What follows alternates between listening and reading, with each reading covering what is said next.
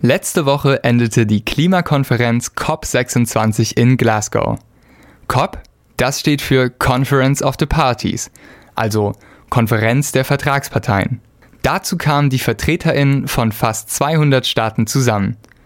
In Glasgow verhandelten die StaatsvertreterInnen darüber, wie sie den globalen Temperaturanstieg auf deutlich unter 2 Grad begrenzen können. Neben den StaatsvertreterInnen reisten auch viele tausende Delegierte verschiedener NGOs an. Janis Niethammer war als Delegierter für das evangelische Studienwerk Felix vor Ort. Angereist äh, bin ich, wie es gehört, mit dem Zug. Und zwar mit einem ganz besonderen Zug. Mit dem äh, Sonderzug Climate Train von Ray to the Cop. Das war eine sehr, sehr coole Erfahrung. Äh, von einer richtig coolen Initiative, die einen Zug gebucht haben und vor Ort auch an, auf dem Zug ähm, Events veranstaltet haben, Talks. Und das heißt, man ist direkt voll eingestiegen in die Themen. Angekommen auf der Konferenz musste er sich erstmal zurechtfinden.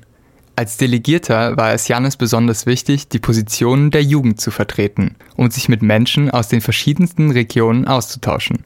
Viele junge Menschen demonstrierten während der Konferenz für mehr Klimaschutz. Doch wie viel kommt davon bei den PolitikerInnen an? Die Klimagerechtigkeitsbewegung war schon, so wie ich es wahrgenommen habe, sehr präsent. Drumrum, um die COP, auf der ganzen Welt auch.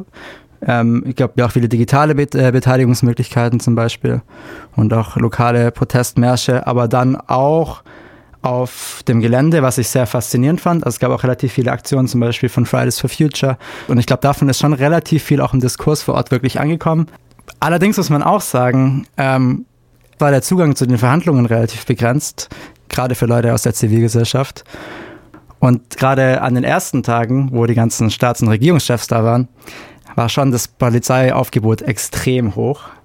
Und der Zugang zu diesen Menschen, um irgendwie auch die eigenen Punkte anzubringen, war dementsprechend gar nicht so leicht. Viele der DemonstrantInnen warfen den PolitikerInnen vor, zu wenig für den Klimaschutz zu machen. So auch die Fridays for Future Aktivistin Greta Thunberg. Sie schrieb schon während des Klimagipfels auf Twitter, diese COP ist keine Klimakonferenz, sondern ein Greenwash-Festival des globalen Nordens es sei ein zweiwöchiges Fest des Business as usual und bla bla bla. Ich kann das auf jeden Fall sehr gut nachvollziehen, wo das herkommt. Also ähm, es war wirklich so, dass der globale Norden massiv überrepräsentiert war. Ähm, sowohl in, in der Personenanzahl, aber im Endeffekt auch, wenn man den Text der Entscheidungen ansieht, auch da. Gleichzeitig darf man es auch nicht zu arg runtersprechen, weil schon auch viele wichtige Fortschritte gemacht wurden. Ähm, zum Beispiel steht das erste Mal das Ende der Kohle im, im, im, im offiziellen Text.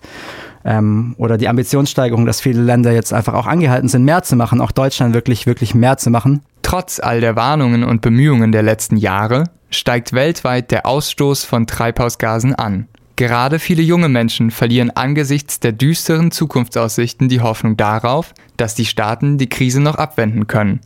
Jannis will trotzdem nicht aufgeben. Hoffnung ist auf jeden Fall, glaube ich, sehr wichtig. Und ich glaube, dass es aber vor allem darum geht, entschlossen zu sein. Weil ich meine, hier geht es wirklich um unsere Lebensgrundlagen. Es geht um sehr viel Leid. Und dementsprechend, äh, es gibt im Prinzip keine Alternative dazu, dass wir diese Klimakrise irgendwie lösen. Und ich denke, das ist aber auch an uns allen, irgendwie zu versuchen, da unseren Teil dazu beizutragen, in unserem individuellen Verhalten, aber vor allem auch, wie wir irgendwie gern nachhaltig leben wollen, ähm, wie wir gern gerecht leben wollen.